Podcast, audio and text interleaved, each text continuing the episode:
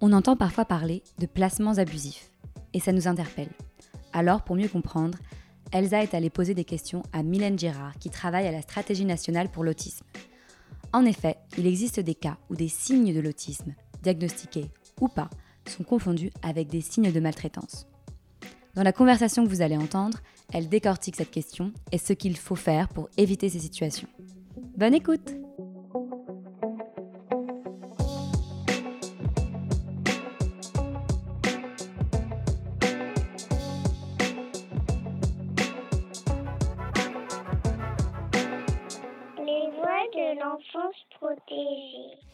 Bonjour Mylène Gérard, merci beaucoup de me recevoir pour cet épisode des Voix de l'enfance protégée.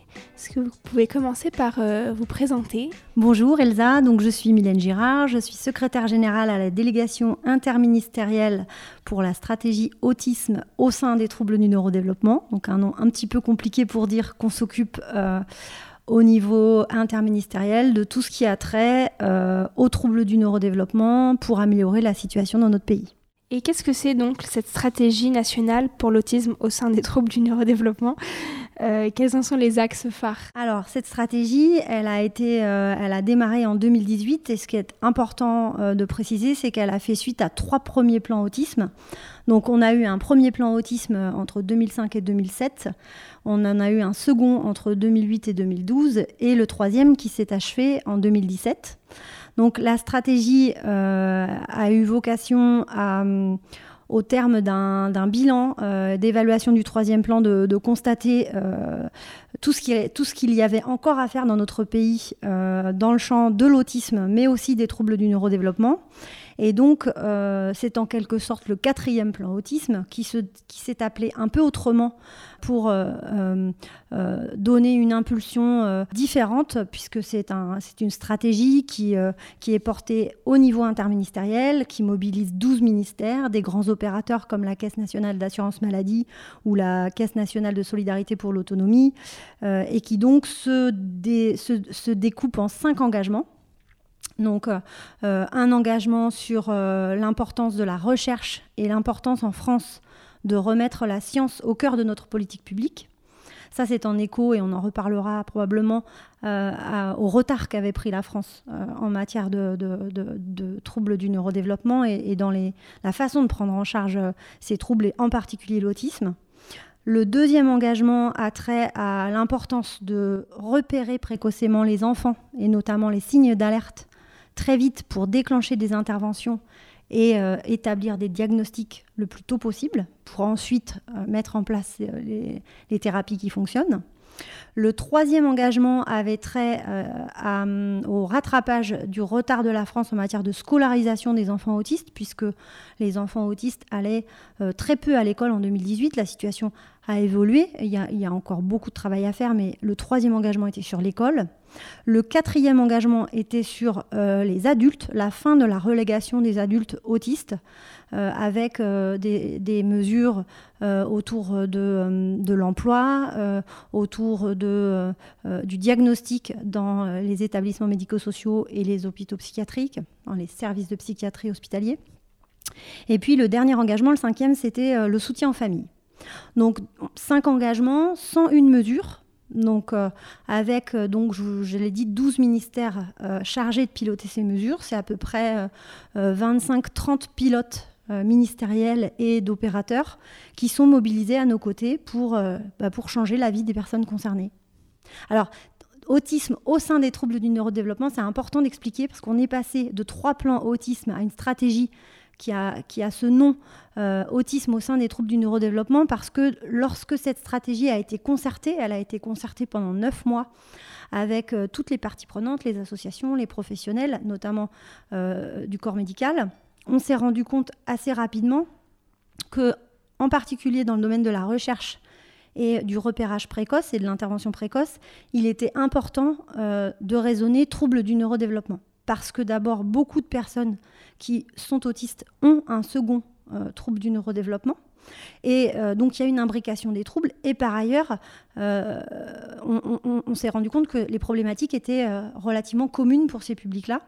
Alors en gardant dans cette stratégie trois engagements très forts et qui était dédié à l'autisme, notamment sur l'école, sur les adultes et sur le soutien aux familles. Quel a été votre parcours professionnel qui vous a mené à travailler dans cette délégation? Alors moi j'ai eu un parcours très très euh, diversifié. J'ai commencé ma carrière il y a très longtemps, en 2000, euh, dans le réseau des, allocations familiales. Voilà, j'ai piloté un service de gestion des droits, donc euh, c'est les services qui traitent les, dossiers des allocataires. ensuite j'ai fait 12 ans dans la branche famille, on appelle comme ça le réseau local, régional et national des allocations familiales, donc, et notamment six ans à la Caisse nationale des allocations familiales. Ensuite, je suis partie à la Cour des comptes où j'ai été rapporteur. Euh, donc euh, j'ai voilà, mené des contrôles euh, sur différents sujets, Pôle emploi ou les ESAT, dans le sens par exemple du handicap. Ensuite, je suis partie au ministère de la Santé, où j'étais en charge d'une mission sur les données de santé avec la création du système national des données de santé. Voilà, et puis je suis arrivée à la délégation en 2018 au moment du lancement de la stratégie, euh, avec cette fonction de secrétaire général pour euh, mettre en place euh, l'animation interministérielle, le reporting, la gouvernance et, et, peut-être le fil conducteur de toutes ces expériences, c'est un besoin d'avoir un sentiment d'utilité fort. Voilà, donc toujours un peu dans la sphère santé sociale. Avant d'aller plus loin dans euh, notre discussion, euh, pour ceux qui nous écoutent et qui, comme moi, connaissent assez peu l'autisme et les troubles du neurodéveloppement, est-ce que vous pouvez nous faire une brève explication pour qu'on puisse se resituer? Alors, les, troubles du neurodéveloppement, ce sont des, troubles euh, qui se manifestent très tôt et, qui, en fait, sont la conséquence d'une constitution différente du cerveau, dès in utero, euh, probablement, et en tout cas euh, qui, sont, présents euh, dès la naissance et qui vont se manifester en repérage relativement rapidement. donc ça traduit un fonctionnement différent des personnes concernées avec un spectre très large, c'est-à-dire que ce soit dans le champ de l'autisme, euh, on a différentes formes d'autisme. voilà, des, formes qui sont euh, euh, plutôt sévères ou des formes qui sont sans déficience intellectuelle. Et puis, on va avoir les autres troubles. Alors, c'est vrai qu'il y a beaucoup d'idées un peu reçues sur ce qu'est l'autisme, qui ont été véhiculées par des films. Ou, voilà, donc, il y, a, une variété très, très, très importante hein, des, des, formes d'autisme. et puis, il y a ces troubles du neurodéveloppement, ces autres troubles du neurodéveloppement. Certains sont sont connus, comme la dyslexie, qui fait partie euh, de la grande famille euh, des troubles 10, qui n'ont pas ce, nom-là dans les classifications internationales. On les appelle aussi les troubles spécifiques du langage et des apprentissages. Euh, donc ça, c'est toute la panoplie des troubles dyslexie, dyspraxie, dysphasie, dysorthographie, dyscalculie. et puis on va avoir le trouble déficit de l'attention avec ou sans hyperactivité, qui est un trouble dont on entend un petit peu parler aussi parce qu'il y a des polémiques autour euh, euh, de la molécule. C'est le seul trouble sur lequel il y a euh, un médicament qui a d'ailleurs fait ses preuves. Et donc le TDAH fait partie des troubles dont on entend parfois parler avec voilà, aussi beaucoup d'informations erronées. Et puis le, quatrième trouble, c'est le trouble du développement intellectuel qui a longtemps été appelé déficience intellectuelle. La notion de trouble du neurodéveloppement, ça n'est pas un diagnostic, ça n'est pas, c'est une, une appellation chapeau qui regroupe en son sein des réalités très diverses. Et ce qu'il faut avoir en tête, c'est qu'on peut être autiste et dyspraxique, autiste et TDAH. On peut, voilà, on avoir plusieurs troubles. Euh, et, bien sûr, euh, un niveau de vulnérabilité qui varie en fonction de la situation et de, de la sévérité du trouble. Aujourd'hui, la prévalence internationale dans les pays développés, elle a tendance à, se, à augmenter. Euh, il y a des causes qui sont connues, d'autres qui le sont moins. On dit aujourd'hui qu'un enfant sur six euh, naît avec un trouble du neurodéveloppement. Donc en politique publique, c'est un, un, sujet qui a forcément euh, une, une, importance, puisque ça veut dire des enfants qui fonctionnent différemment, des ados et des adultes qui fonctionnent différemment, avec un enjeu de qualité des accompagnements qu'on leur propose. Dans ce podcast, on parle de protection des enfants et des adolescents en danger ou en risque de l'être, et plus largement de, ce qui est lié aux besoins des enfants pour grandir et s'épanouir en toute sérénité. Vous qui travaillez sur le sujet des troubles du neurodéveloppement, quel lien peut-on faire entre ces troubles et l'enfance en danger? Par exemple, est-ce que les jeunes concernés subissent plus souvent des violences, que ce soit à la maison, euh, dans les institutions ou entre pairs? Alors, le sujet entre euh, troubles du neurodéveloppement et euh, l'enfance en danger, il est, complexe parce que on a aujourd'hui une situation de méconnaissance, on va dire, de l'existence de ces troubles, qui peut amener, qui peut amener certains professionnels, je vais y revenir, à se tromper sur alors pas à se tromper sciemment, à se tromper en bonne foi, en toute bonne foi, euh, tout simplement parce que euh, un enfant autiste ou un enfant TDAH, je prends ces cas-là parce que ce sont les cas les plus fréquents et aujourd'hui à la délégation, on suit une centaine de, familles concernées euh, par cette confusion. un enfant autiste ou un enfant TDAH, les symptômes de son trouble peuvent être les mêmes que des symptômes de maltraitance. Donc, dans le contexte qu'on connaît en France, où il n'est pas question évidemment de euh, passer à côté d'enfants réellement en danger. Le risque euh, avec un message euh, qui est légitime, qui est de dire en cas de doute, il ne faut pas que l'enfant comprenne le moindre risque par rapport à la, sécurité de l'enfant. notre enjeu à nous, c'est de faire en sorte que du début à la fin du processus, c'est-à-dire grosso modo de l'information préoccupante, à l'éventuel placement, décision de placement prise par le, juge, on sache, euh, on puisse dire, euh, il y a peut-être un trouble du neurodéveloppement. Souvent, ce qu'on observe dans les, dans les situations qu'on reçoit ici, c'est que les, euh, les, expressions des parents ne sont pas les mêmes que quand on est dans une situation qui est vécue vraiment comme une injustice, c'est-à-dire la, la famille classiquement a besoin d'aide, le plus souvent, l'enfant n'est pas, diagnostiqué. Mais la famille a commencé à regarder sur euh, Internet, a commencé à comparer avec ses autres enfants et à trouver qu'il y a des comportements bizarres. Et souvent, elle, elle demande de l'aide. Elle va demander de l'aide à la PMI. Et à ce moment-là, peut s'enclencher un engrenage euh, difficile à contrecarrer parce que le comportement de l'enfant va être analysé par des travailleurs sociaux qui ne connaissent pas les troubles du neurodéveloppement et qui ont parfois des référentiels euh, qui, ne sont plus à jour.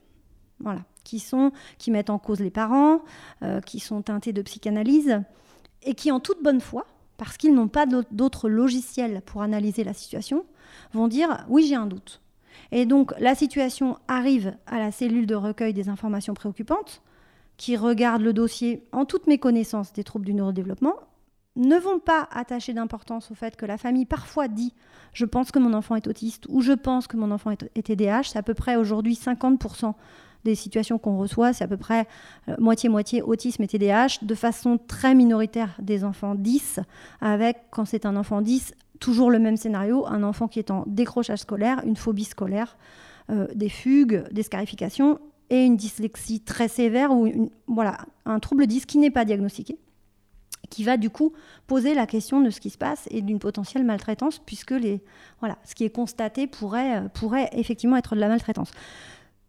Au bout du bout, le magistrat qui est amené à se prononcer va regarder et, lui-même n'est pas nécessairement formé, va faire confiance aux travailleurs sociaux et à la CRIP et peut prononcer, et, et toute la chaîne, en toute bonne conscience et en pensant bien faire, peut prononcer un placement.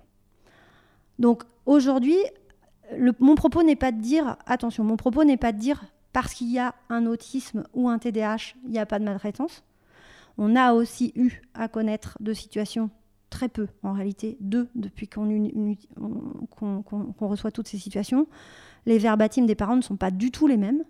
Euh, et quand il y a une suspicion de maltraitance, parce qu'il peut y avoir aussi trouble du neurodéveloppement et maltraitance, et dans ces cas-là, euh, s'il y a décision de placement, il faut que le trouble soit considéré.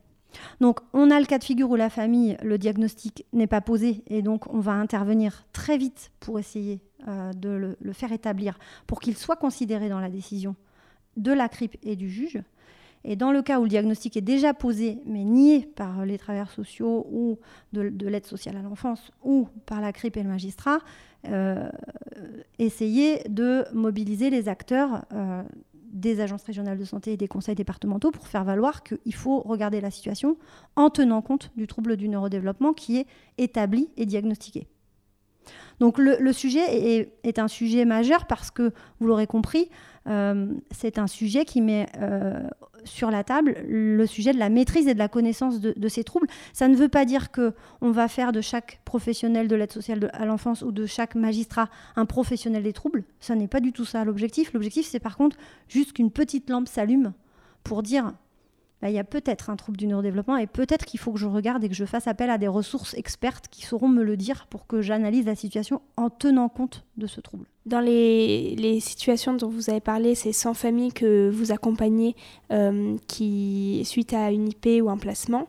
Est-ce que euh, comment se passe le dialogue avec les CRIP et les magistrats? Est-ce que vous arrivez à dialoguer avec eux? Puisque euh, ils sont également tenus par le secret professionnel, donc il y a certains éléments qui peuvent pas vous communiquer. Donc comment est-ce que ça se passe pour vous pour, pour travailler sur ces situations? Alors c'est une, bonne question parce que c'est euh, une, nature d'intervention qui est très difficile et qui est, euh, qui est régie par des, des, principes euh, qui doivent respecter le principe de l'indépendance des magistrats. Donc en réalité, il y a deux cas de figure. Le cas de figure où nous sommes saisis au moment de l'information préoccupante, voire parce que maintenant les associations savent qu'on essaye d'intervenir en amont.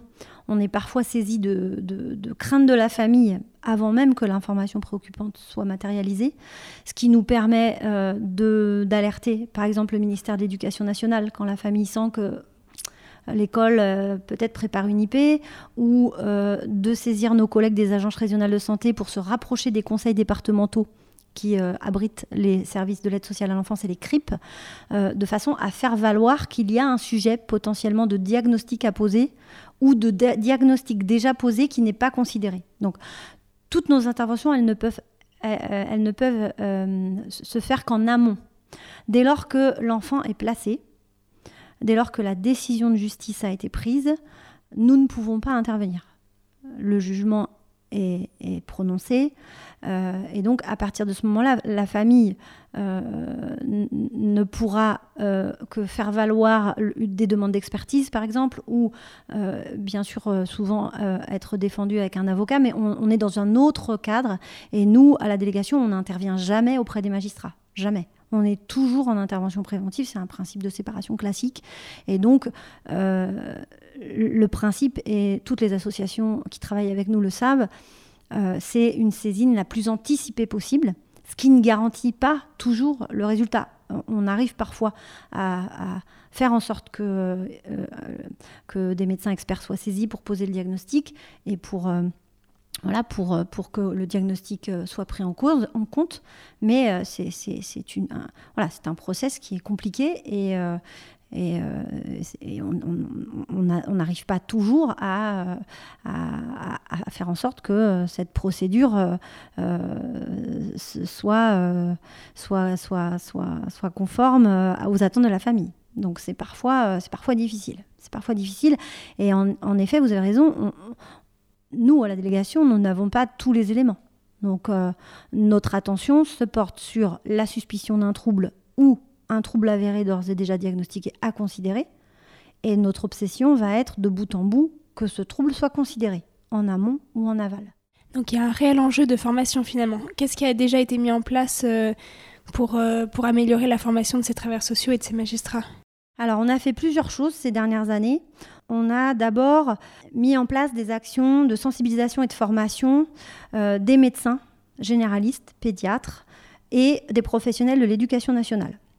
Alors, ça ne va jamais assez vite, mais on a maintenant de plus en plus de, professionnels qui se forment euh, aux troubles du neurodéveloppement, en particulier à l'autisme, euh, et euh, également aux autres troubles du neurodéveloppement, et notamment au TDAH. Donc, pourquoi je parle de ces professionnels-là? Parce que souvent, ce sont eux qui sont émetteurs des informations préoccupantes. Donc, c'est important déjà d'agir sur les principaux émetteurs des informations préoccupantes pour qu'ils puissent aussi tenir compte de la potentielle existence d'un trouble du neurodéveloppement dans ce qu'il constate. Euh, la deuxième euh, chose qu'on a faite, c'est euh, de, produire un kit pédagogique sur l'autisme qui traite de ce sujet et qui est dédié aux formateurs du travail social et aux travailleurs sociaux euh, c'est un document euh, qui, reprend tous les fondamentaux sur l'autisme et qui traite particulièrement le sujet euh, de ce risque de confusion entre maltraitance et autisme, maltraitance entre autisme et, et TDAH. Et on a aussi travaillé dans le cadre du référentiel que la Haute Autorité de Santé a produit, qui est un cadre de référence euh, qui régit euh, le, cadre d'intervention pour les enfants en danger ou risque de danger. Et euh, on a, dans la phase préparatoire, beaucoup travaillé pour que le sujet des troubles du neurodéveloppement soit traité dans ce cadre de référence, qui est effectivement un document très conséquent. Et, du coup, l'enjeu pour nous, c'est que ces documents existent. Euh, les travailleurs sociaux euh, de l'aide sociale à l'enfance dépendent des conseils départementaux. Et pour nous, c'est un, un enjeu important parce que euh, l'État n'a pas nécessairement toujours les relais pour garantir l'appropriation de toute cette matière qui est conséquente. Et, donc, pour nous, l'enjeu, c'est de, voilà, de diffuser l'information qui existe, de la faire connaître et de faire en sorte qu'elle soit appropriée. la troisième chose qu'on a faite, c'est de de travailler avec le ministère de la Justice, euh, l'École nationale de la magistrature et l'École nationale de la protection judiciaire de la jeunesse à l'actualisation des formations continues euh, des professionnels de, la magistrature et de la, de la protection judiciaire de la jeunesse pour justement faire des, des points particuliers sur l'autisme et le TDAH pour être à jour de l'état des connaissances et vraiment euh, euh, sortir des représentations parfois encore erronées qui ont pu être apprises dans des cursus euh, anciens ou pas si anciens d'ailleurs, et, qui sont utilisés de bonne foi. Hein. C'est-à-dire que les professionnels ont appris que l'autisme, c'est la faute de la mère, par exemple, typiquement, et, et typiquement, ça fait des dégâts, puisque c'est faux. Donc, euh, donc, on a un gros travail de formation avec ces professionnels-là. Et euh, la dernière action qu'on a menée, c'est de constituer un annuaire des médecins experts des différents troubles, autisme, TDAH et troubles 10. Euh, il y en a dans toutes les régions. Donc, c'est la délégation interministérielle qui a constitué cet annuaire. Et cet annuaire, il a été diffusé à toutes les cellules de recueil des informations préoccupantes et à tous les magistrats, notamment les juges des enfants pour euh, faire en sorte que lorsque justement ces professionnels ont un doute et ont besoin d'avoir recours à un professionnel, euh, ils s'orientent vers euh, les, médecins, dont on le sait, qu'ils maîtrisent ces troubles-là, pour notamment poser des diagnostics en urgence et éclairer la décision des, des ou des magistrats. On a justement fait un épisode avec euh, la crypte du 93. Euh, c'est le premier épisode qui est sorti de la saison 1 où on parle de ce référentiel de la Haute Autorité euh, de la Santé et de, de toutes les informations qu'il y a dedans pour guider les travailleurs sociaux. Donc je suis ravie de savoir que vous avez participé à l'écrire et qu'il y a des choses sur ces sujets-là, sur l'autisme, pour éclairer l'analyse. Il y a également des associations de parents d'enfants autistes comme Autisme France qui se mobilisent sur ces sujets et qui, euh, et qui alertent sur euh, les situations de placement euh, d'enfants autistes qu'ils considèrent comme abusifs. Vous en suivez au sein de la délégation. En, plus de tout ce qui a, de tout ce que vous venez de nous décrire, tout ce que vous faites déjà, qu'est-ce qu'il faudrait faire de plus pour éviter ces situations? Alors c'est vrai que les, associations ont raison, on a, déployé des, actions, mais aujourd'hui on, constate la, limite, de ces actions parce que d'une part, euh, bah, le référentiel de la HAS dont on a parlé euh, n'est pas nécessairement utilisé, le kit pédagogique non plus, euh, l'annuaire non plus. Donc ça veut dire qu'on a un très gros travail à poursuivre pour faire en sorte de rediffuser ces informations-là. Donc d'ores et déjà, on a prévu avec le ministère de la Justice de rediffuser l'annuaire aux magistrats. On a prévu avec le ministère des Solidarités de rediffuser l'annuaire vers les, euh, les, CRIP. Euh, donc ça, c'est vraiment de, rediffuser cette information et la faire connaître parce que évidemment euh, il y a beaucoup d'informations diffusées et une information diffusée ne veut pas dire une information appropriée. On a aussi pris contact avec l'Assemblée des départements de France pour pouvoir proposer des webinaires et un webinaire en particulier sur le sujet à destination des conseils départementaux et des professionnels pour pouvoir euh, les éclairer. En général, quand on intervient auprès de ces professionnels avec euh, voilà en mettant en, en évidence le les apports de la science et des connaissances, et surtout en rappelant qu'on sait exactement qu'il euh, il, pense bien faire. je pense que c'est important pour être entendu d'être dans un discours euh, qui, ne, qui ne mette pas en cause de façon, euh, de façon brutale des pratiques qui ne sont que le résultat de, carences qui, qui, sont des carences dans, dans l'enseignement ou de formations qui ne sont plus valides. Et donc, il faut éclairer ces professionnels. Donc, on a des actions à poursuivre auprès de ces professionnels pour les éclairer et, on se tient toujours à disposition, évidemment, pour faire voilà, des webinaires, des informations, euh, continuer à, former sur ce sujet. Et c'est un travail de longue haleine, mais il est, euh, majeur et il, fera partie, ces, actions complémentaires feront partie de la stratégie que nous sommes en train de préparer pour la période 2023-2027. Selon un rapport du défenseur des droits qui date de 2015, il y aurait une, enfin, il y a une surreprésentation des mineurs en situation de handicap parmi les enfants suivis par l'ASE, l'aide sociale à l'enfance, à la fois dans les assistances éducatives et dans les placements. Je n'ai pas trouvé de données euh, sur euh, les cas d'autisme euh, ou alors des données qui me semblent pas du tout justes. Par exemple, j'ai dans un article qu'il y aurait que 20 enfants suivis en enfin, qui sont autistes. Est-ce qu'on a, est qu'on a des données à ce sujet-là? Alors, je vous confirme qu'on a un, vrai manque de données d'une façon générale sur ce sujet, mais de façon plus générale dans le champ de l'autisme. la première raison, c'est que d'une façon générale, le retard français dans ce domaine a entraîné des diagnostics erronés. Donc, on a aujourd'hui des enfants ou des surtout des adolescents et des adultes qui n'ont pas été diagnostiqués, ou qui ont été diagnostiqués avec, diagnostiqués avec des diagnostics de type disharmonie évolutive, psychose infantile, qui ne sont pas des diagnostics valides. Euh, donc c'est la première raison, c'est-à-dire qu'on va retrouver forcément dans les enfants euh, qui sont confiés à l'aide sociale à l'enfance des enfants euh, qui sont autistes, qui sont TDAH, qui sont 10 et qui n'ont pas été diagnostiqués. Et donc, premier point de difficulté, comment peut-on accompagner correctement des enfants qui ne sont pas correctement diagnostiqué. C'est un, sujet qu'on adresse pour la prochaine stratégie. C'est un sujet majeur parce que l'absence de diagnostic engendre de fait euh, l'échec pour tout le système, que ce soit les professionnels qui n'ont pas, entre guillemets, le mode d'emploi de ces enfants-là, et des enfants qui, de fait, ne vont pas être bien, bien accompagnés, puisque leur, leur, leur fonctionnement n'est pas, pas connu, n'est pas compris. Euh, donc ça, ça, c'est la première cause de, euh, de manque de données. La seconde, c'est que la politique du handicap, elle est, elle est gérée.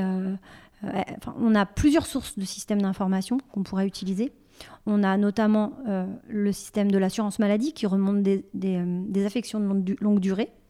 Aujourd'hui, que ce soit le TDAH ou l'autisme, ces, troubles-là ne remontent pas assez en affection de longue durée et donc on a une, on va dire, une quantité euh, de diagnostic qui remonte dans le système de l'assurance maladie qui est euh, très en dessous euh, de la prévalence. On sait aujourd'hui combien on devrait avoir au regard de la prévalence à l'international de personnes autistes TDAH. En, en l'occurrence, dans les systèmes d'information, on en a beaucoup moins. Donc c'est bien que les diagnostics ne remontent pas. On a aussi le système d'information des MDPH, Maison départementale des personnes handicapées, qui, euh, euh, n'est pas très ancien et qui donc finira par nous donner des informations. Mais aujourd'hui, encore une fois, si le diagnostic n'est pas posé ou si par méconnaissance les professionnels ne le posent pas, de toute façon, on sera euh, en aveugle et en tout cas, on n'aura pas de données pour piloter cette politique publique. Et donc, euh, double difficulté, les maisons départementales des personnes handicapées dépendent des conseils départementaux, qui sont donc euh, euh, des partenaires décentralisés. Et donc l'État ne pilote pas euh, ne pilote pas l'aide sociale à l'enfance qui, euh, qui dépend des conseils départementaux et ne pilote pas les maisons départementales des personnes handicapées, même si la Caisse nationale de solidarité pour l'autonomie pilote justement euh, cet enjeu de système d'information qui est majeur. Et donc ça reste pour nous un enjeu majeur que de disposer de données, parce qu'aujourd'hui, vous avez raison, c'est une carence et, et, c'est une carence importante qui est aggravée par la persistance d'absence de diagnostic ou de diagnostic erroné pour ces enfants-là ceux qui sont placés, euh, qui sont confiés et pour qui un diagnostic a été posé, est-ce qu'on a des retours sur la situation de ces enfants et de ces jeunes, euh, notamment quel accompagnement spécifique à leurs troubles est possible? Alors, on a, comme je le disais tout à l'heure, une variété très très importante des troubles avec du coup un besoin et une palette d'intervention qui, qui va être très différente. Euh, aujourd'hui, alors si on, si, on, si on, évoque le cas des enfants euh, placés à l'ASE, on va avoir ce même spectre avec cette difficulté que j'évoquais d'enfants qui ne sont pas nécessairement diagnostiqués et donc un accompagnement qui ne sera pas de qualité. Donc l'enjeu pour nous, et c'est un enjeu d'avenir là immédiat dans la stratégie qui s'ouvre, c'est de diagnostiquer ces enfants pour mettre en place les interventions adaptées, de euh, pouvoir euh, épauler les conseils départementaux et leur proposer aussi euh, des informations et des incitations à former leurs professionnels à ces troubles-là. donc c'est un travail y compris de longue haleine sur ce sujet-là. D'une façon plus générale, la tendance des hum, demandes des familles et des associations, c'est déjà de respecter le choix des personnes concernées. On peut être autiste euh, euh, non verbal avec un trouble du développement intellectuel et avoir exprimé des choix euh, la solution n'est pas nécessairement euh, l'institution, comme on pourrait le, penser quand on n'est pas concerné ou qu'on pense à la place des personnes. Euh, je crois que déjà le premier point, c'est ça, c'est ce concept qu'on appelle l'autodétermination. Et de, la tendance aujourd'hui, c'est quand même des familles et des personnes qui nous disent on veut pouvoir choisir nos accompagnements, on veut pouvoir bénéficier de services experts en milieu ordinaire. On veut pouvoir travailler, même quand on est en, maison d'accueil spécialisée ou euh, en foyer. On, a des capacités et, euh, euh, on a des belles expériences en la matière. Donc je crois que la prise en charge, elle n'a pas une seule couleur ou un seul visage. elle, a, elle, a une multiplicité de, il y a une, multiplicité de possibilités pour les personnes, notamment les personnes autistes avec les, troubles les plus complexes. On a mis en place euh, maintenant depuis deux ans des unités résidentielles euh, de toute petite taille, six personnes maximales, euh, pour accompagner au mieux ces personnes qui ont vraiment les profils les plus complexes. Euh, mais on va vraiment, euh, voilà, on, va de, ce type de situation à l'emploi accompagné, au job coaching, en entreprise ordinaire. Donc on doit être capable de répondre à tous les besoins et d'entendre les choix et les, désirs des personnes, je crois. Et, ce qu'on entend, on a beaucoup entendu dans la concertation de la stratégie 2023-2027, c'est le besoin d'avoir plus de services experts en milieu ordinaire pour pouvoir, euh, euh, euh, bénéficier d'accompagnement de qualité avec des professionnels formés, supervisés, qui connaissent les troubles, et donc mettre, mettre en place des solutions adaptées.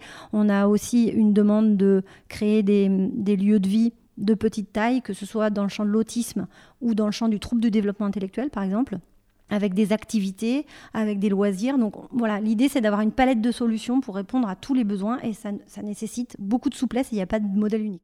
Dans le cadre de la protection des enfants en danger, euh, quelle coopération existe ou manque entre euh, ce monde de la protection de l'enfance et euh, le monde du handicap? Quand on a travaillé avec tous les professionnels impliqués auprès des enfants en situation de handicap, notamment les centres médico-psychologiques, les centres médico-psychopédagogiques, les centres d'action médico-sociale précoce, euh, on s'est rendu compte du besoin de travailler euh, bien plus en interaction avec euh, les services de l'aide sociale à l'enfance. C'est une demande qui, euh, qui est forte, c'est une demande qui euh, notamment émerge quand, les, quand on demande aux acteurs quels sont leurs besoins de formation.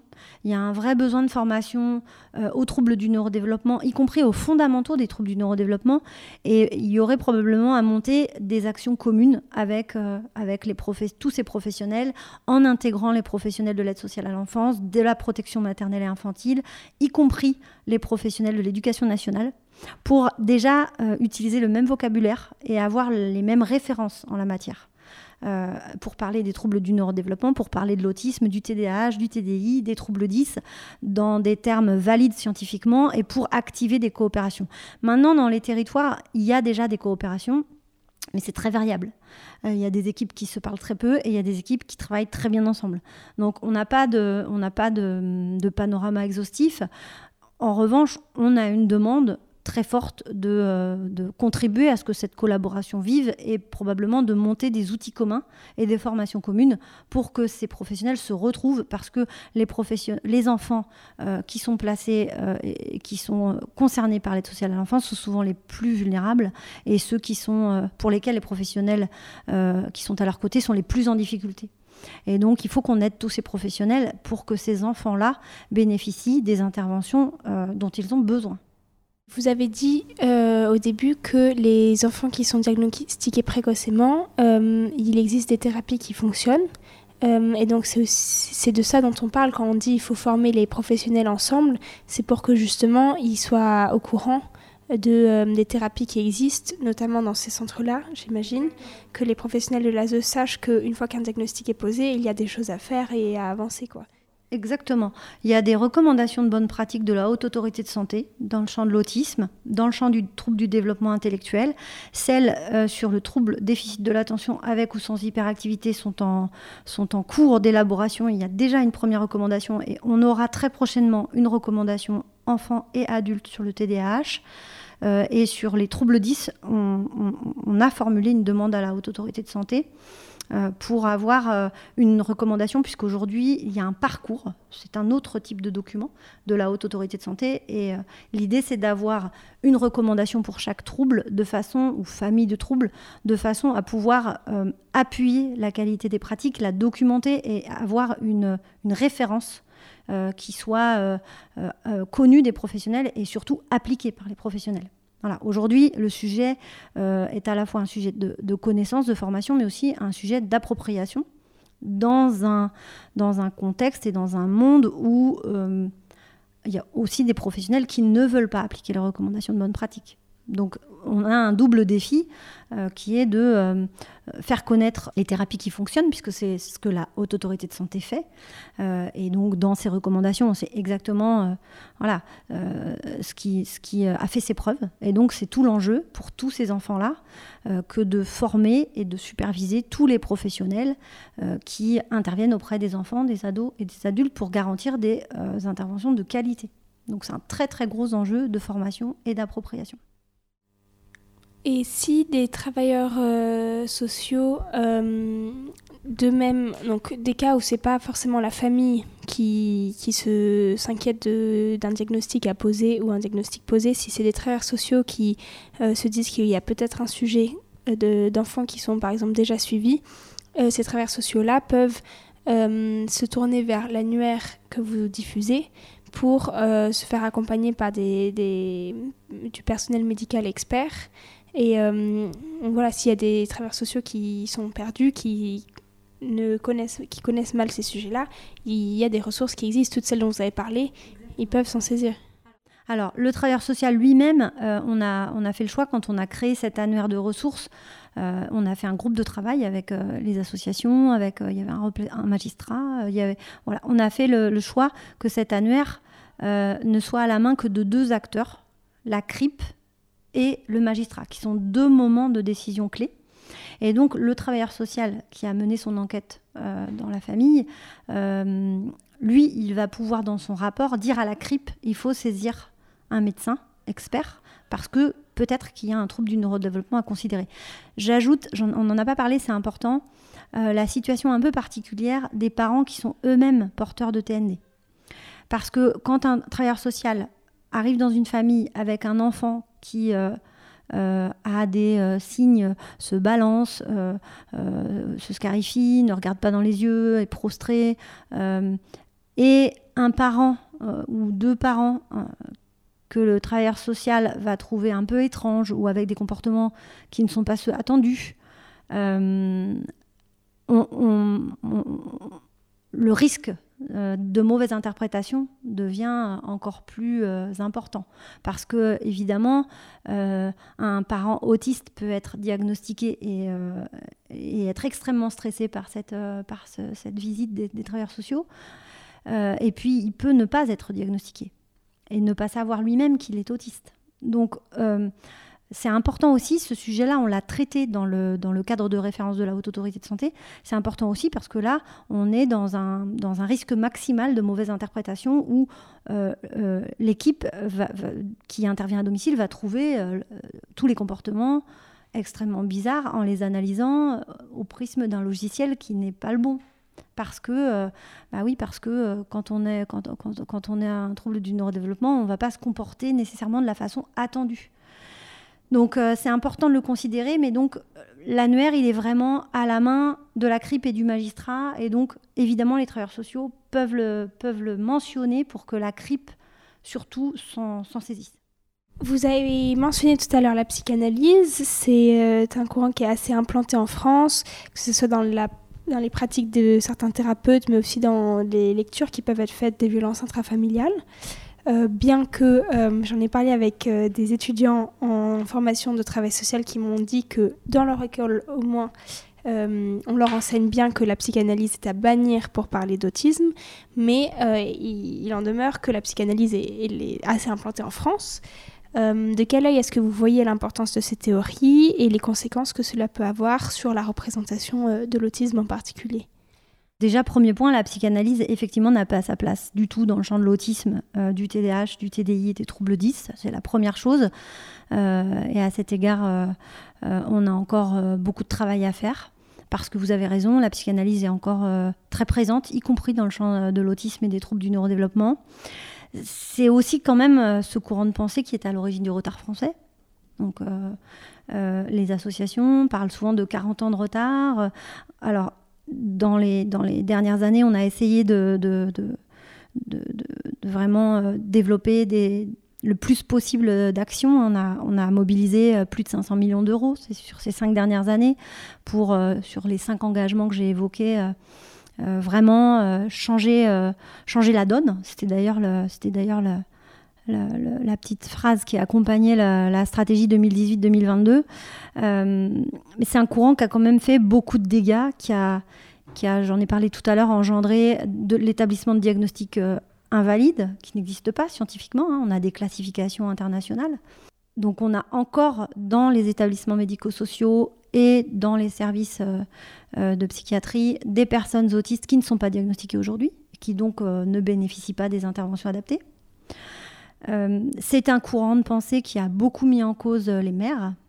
Et, malheureusement, en 2023, c'est un courant de pensée qui, qui n'a pas disparu. Donc nous, à la délégation, on reçoit encore des familles, des courriers de famille qui à qui on dit euh, vous aimez trop votre enfant, vous l'aimez pas assez, euh, c'est une disharmonie évolutive, euh, c'est une psychose infantile. Donc on voit bien à quel point ce travail de mise à niveau des professionnels n'est pas, n'est pas effectif en tout point du territoire et sur 100% des professionnels. J'ajoute que pour un certain nombre de professionnels, il y a une résistance à l'application des recommandations de bonne pratique. On a beaucoup de professionnels qui considèrent que la psychanalyse a un apport et que, il faut considérer la pluralité des approches. Euh, donc euh, à la délégation, notre propos est très clair et sans ambiguïté. Euh, aujourd'hui, il y a des techniques qui fonctionnent, qui ont fait leurs preuves, on les connaît. les familles, les personnes ont le droit de bénéficier de ces, de ces interventions. les recommandations de bonne pratique sont dans la loi. on doit les appliquer. Et donc, ça reste un défi euh, on progresse, mais on a, des, voilà, on a, des, on a une, une certaine forme de résistance dans, certaines structures et chez certains professionnels. Et donc, euh, notre obsession, notre objectif, et toujours pour la période qui s'ouvre, c'est de poursuivre les efforts de formation et de pouvoir garantir euh, dans un avenir le moins lointain possible la qualité des interventions fondée sur la preuve et la science et non pas euh, sur, euh, la psychanalyse. Euh, le, propos n'est pas de dire que, j'insiste quand même pour dire que je parle des troubles du neurodéveloppement. Je, ne suis pas dans la mise en cause de la psychanalyse dans l'absolu je parle des troubles du neurodéveloppement et, donc voilà, je pense c'est important de dire que euh, tous les professionnels qui euh, utilisent des concepts psychanalytiques euh, ne sont pas des professionnels résistants parfois et on en a croisé, j'en ai croisé dans des interventions dans des PMI ou à l'ASE, des professionnels qui pensent bien faire parce que c'est ce qu'on leur a appris, c'est le logiciel qu'on leur a enseigné. Voilà. Et donc, qui sont très attentifs d'ailleurs pendant les interventions euh, et, qui ont à cœur de bien faire. Mais c'est vrai que euh, on sait aussi d'un point de vue euh, neuroscientifique que c'est parfois plus difficile de désapprendre que d'apprendre. Et donc, en général, on mobilise spontanément la connaissance qu'on a utilisée pendant 5 ans, 10 ans, 20 ans. Donc vous imaginez bien que pour un professionnel qui pense bien faire depuis 10, 20, 30 ans, et entendre dire que ça n'a pas de valeur scientifique et que et que potentiellement vous avez pu faire des bêtises qui, euh, euh, qui engendrent le placement d'un enfant, c'est compliqué. C'est compliqué, mais c'est euh, impératif de pouvoir le reconnaître. Et, et voilà, c'est tout le challenge de ce sujet-là pour, pour faire en sorte que ça n'arrive plus. Est-ce que vous auriez un livre ou un film à conseiller aux auditeurs pour mieux comprendre le sujet, pour aller plus loin euh, sur ces sujets-là? Ou un livre ou un film qui vous a marqué euh, un peu en lien quand même, mais... Alors, dans le champ de l'autisme euh, particulièrement, il y, a eu, il y, a eu, pas mal de films ces derniers temps. il y a, bon, déjà, il y a le film Le Mur, qui est un film de Sophie Robert qui, qui met bien en évidence ce que la psychanalyse peut produire dans le champ de l'autisme. Il y a évidemment le film hors norme pour euh, tous les publics qui ne connaîtraient pas euh, l'autisme sous sa forme euh, sévère, qui est, qui est un film, qui est le film qui a déclenché le travail qu'on a mené pour mettre en place les unités résidentielles de petite taille pour les personnes avec des profils complexes. Et il y a le film qui s'appelle T'en fais pas, je suis là, qui, si ma mémoire est bonne, évoque le sujet et et en particulier à un moment du film traite le sujet que nous venons d'aborder. La question finale posée à chaque, à chaque fois, c'est quel sens est-ce que vous donnez à votre métier, à ce que vous faites aujourd'hui au sein de, en tant que secrétaire général Quel sens ça a pour vous de faire ce travail? Alors, je crois que la délégation ici, euh, je ne suis pas la seule, on a, on a un, engagement très fort. Euh, un engagement très fort, on est au-delà de l'utilité, je crois. On est, euh, on est sur un sujet de dignité. Voilà, je crois que c'est ça le moteur ici. Euh, on, a choisi de traiter tous les courriers des familles. C'était pas nécessairement euh, dans le pacte de départ. Hein. On est une équipe interministérielle, on pilote 12 ministères, on met en place 101 mesures, on, rend des comptes sur 500 euh, millions d'euros. quand les premiers courriers de famille sont arrivés, particulièrement à la plateforme de rédaction des services du Premier ministre, on a aussi décidé d'être en prise avec cette réalité-là. Euh, donc c'est comme ça qu'on a collecter et avoir un observatoire aussi de, de, ce qui euh, reste à faire et de, de la détresse euh, de ces situations et d'essayer de les résoudre. Pas seulement envoyer un courrier, juste essayer de les résoudre en saisissant nos collègues des agences régionales de santé, des maisons départementales des personnes handicapées, de mobiliser le ministère de l'Éducation nationale quand il y a un risque de déscolarisation ou une déscolarisation avérée. Donc on a ici euh, un travail qui est à la fois éminemment stratégique de construction de politique publique et de mise en œuvre, mais aussi euh, un vrai attachement à être en prise avec la, vraie vie. Euh, parce, que, parce que notre objectif, c'est de, changer les choses et qu'il faut qu'on soit connecté au terrain. Et donc, on sait très bien qu'aujourd'hui, le reste à faire est immense. Et donc, c'est aussi un enjeu de dignité. Je crois que le moteur, c'est voilà, le mot de la fin. Merci beaucoup.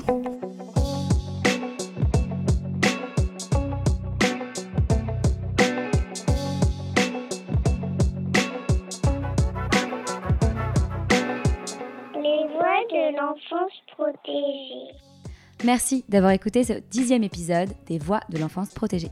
Cet épisode a été réalisé par Elsa Lefeutet à la rencontre de Mylène Girard, la secrétaire générale de la Stratégie nationale pour l'autisme au sein des troubles du neurodéveloppement. Les musiques de l'épisode sont de Maître Renard.